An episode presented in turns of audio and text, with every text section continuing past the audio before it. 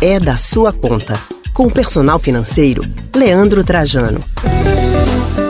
Quase 70% das famílias pernambucanas estão endividadas, aponta o mais recente levantamento feito pela Federação do Comércio de Bens, Serviços e Turismo, FEComércio. No total, 352.241 lares de Pernambuco acumulam contas atrasadas. No entanto, Finanças em dia exigem novos hábitos em casa. E é sobre este assunto que conversamos agora com o personal financeiro Leandro Trajano. Leandro, boa tarde para você.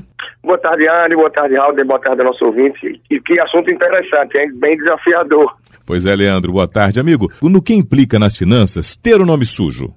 É, é algo que, primeiro, é, prejudica muito a autoestima. Né? A pessoa não costuma não se sentir muito bem, costuma, muitas vezes, até atrapalhar na produtividade, atrapalhar um pouco no dia a dia isso. E, naturalmente, também, em caso de necessidades maiores e reais, você, com o nome sujo, pode estar, certamente estará, na verdade, com acesso ao crédito ali reduzido ou mesmo barrado.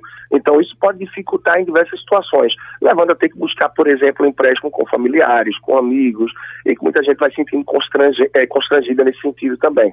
Mas, por outro lado, pode ser bastante positivo pelo fato de ser um inibidor no sentido da pessoa sair tomando mais empréstimos e se afundando ainda mais. Agora, Leandro, qual o vilão dessa inadimplência toda? Pois é, isso é bem interessante, Anne. Hoje, o que leva a maior parte aí desses inadimplentes em Pernambuco e no Brasil são contas básicas de serviço, como luz, água, telefone. Essas são as principais, as que vêm encabeçando recorrentemente a lista. Em segundo lugar, a gente vê dívidas bancárias, dívidas com cartão de crédito, dívidas com empréstimos pessoais. Essas são as que puxam muito também e vem fazendo com que o brasileiro comece a se enrolar cada vez mais o que é preciso fazer para se recuperar? É, o primeiro passo é realmente pegar papel e caneta, ou se você é de planilha, é pegar um Excel, pegar um papelzinho, um caderno e listar as suas dívidas. Por experiência do dia a dia, sobretudo aquelas pessoas que têm mais dívidas, elas acreditam que dominam, que sabem exatamente quanto estão devendo, a quem devem, e a realidade muitas vezes não é essa. Então é super importante que você anote exatamente o valor que deve, quando venceu, para que você tenha um conhecimento, um entendimento maior. E quando você tem mais dívidas, é importante que você anote numa coluna o credor, numa outra coluna o valor que você deve, qual é o saldo que ficou, o saldo devedor, e a taxa de juros que está implicando naquela dívida. Afinal, quando você começar a ter fôlego para quitar aquelas dívidas, o primeiro passo é que você tente baixar as dívidas mais caras, ou seja, essas que têm os juros mais altos. Então, tendo esse mapeamento, tendo essas informações à frente, é mais fácil tomar decisões e avançar pouco a pouco. E o que é possível então economizar dentro de casa para reduzir as despesas?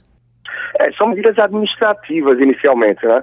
Então, se você tem um ar-condicionado em casa, você tem dois, tem três, como é a sua realidade? Será que não dá para diminuir um pouco o tempo que ele fica ligado? Você pode ligar ele um pouco mais tarde, desligar ele um pouco mais cedo, ter mais cuidado mesmo com a questão de energia para que tente baixar a conta. A feira, onde é que se faz a feira? Será que não tem um outro mercado que você pode fazer no volume maior? Quem sabe até juntando com alguém da família para comprando em atacado, por exemplo, você consiga reduzir esse valor? Diminuir a quantidade de idas ao supermercado. Afinal, quanto mais vezes você vai ao supermercado, mais vezes você vai estar com o carrinho na mão. E aí você pode cair em mais tentações e comprar mais aquilo que você não precisa. Esse é um outro ponto. Refletir muito o que é que a gente precisa, qual é a necessidade e o que é que eu estou querendo. Uhum. No momento de endividamento, eu tenho que cortar supérfluo e partir muito mais para a necessidade, para que possa assim encontrar oportunidades no dia a dia de reduzir mais despesas. Então, são algumas alternativas também interessantes. Além disso, ver aquilo que eu tenho parado em casa, o que é que eu posso me desfazer no sentido de vender, seja no bazar, anunciando em algum site, e fazer uma renda extra para que eu consiga me capitalizar um pouco mais no mês, seja para reduzir alguma dívida ou para comprar algo e não precisar me endividar ainda mais. O que é que eu posso fazer para gerar uma renda extra?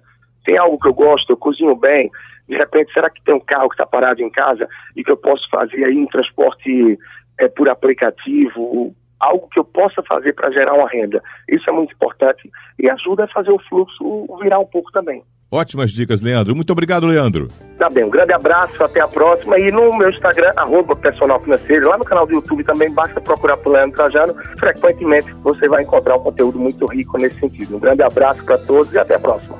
Nós conversamos com o personal financeiro Leandro Trajano.